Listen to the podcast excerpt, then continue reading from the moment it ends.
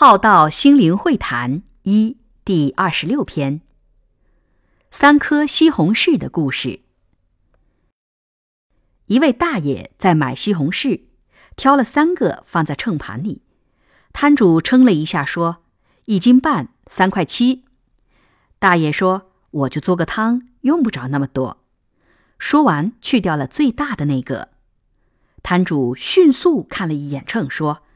一斤二两三块。大爷从容的掏出七毛钱，拿起刚刚去掉的那个大西红柿，扭头就走了。这个故事，摊主起了贪心，自己设下了陷阱，却被这位大爷看穿，而让摊主自己跳进自己设下的陷阱。故事引出一些道理。自己落入自己自设的陷阱。陷阱有哪些？嗔恨心、妄想、欲望、贪心、执着，这些都是我们自设的陷阱，而自己却落入其中，难以出来。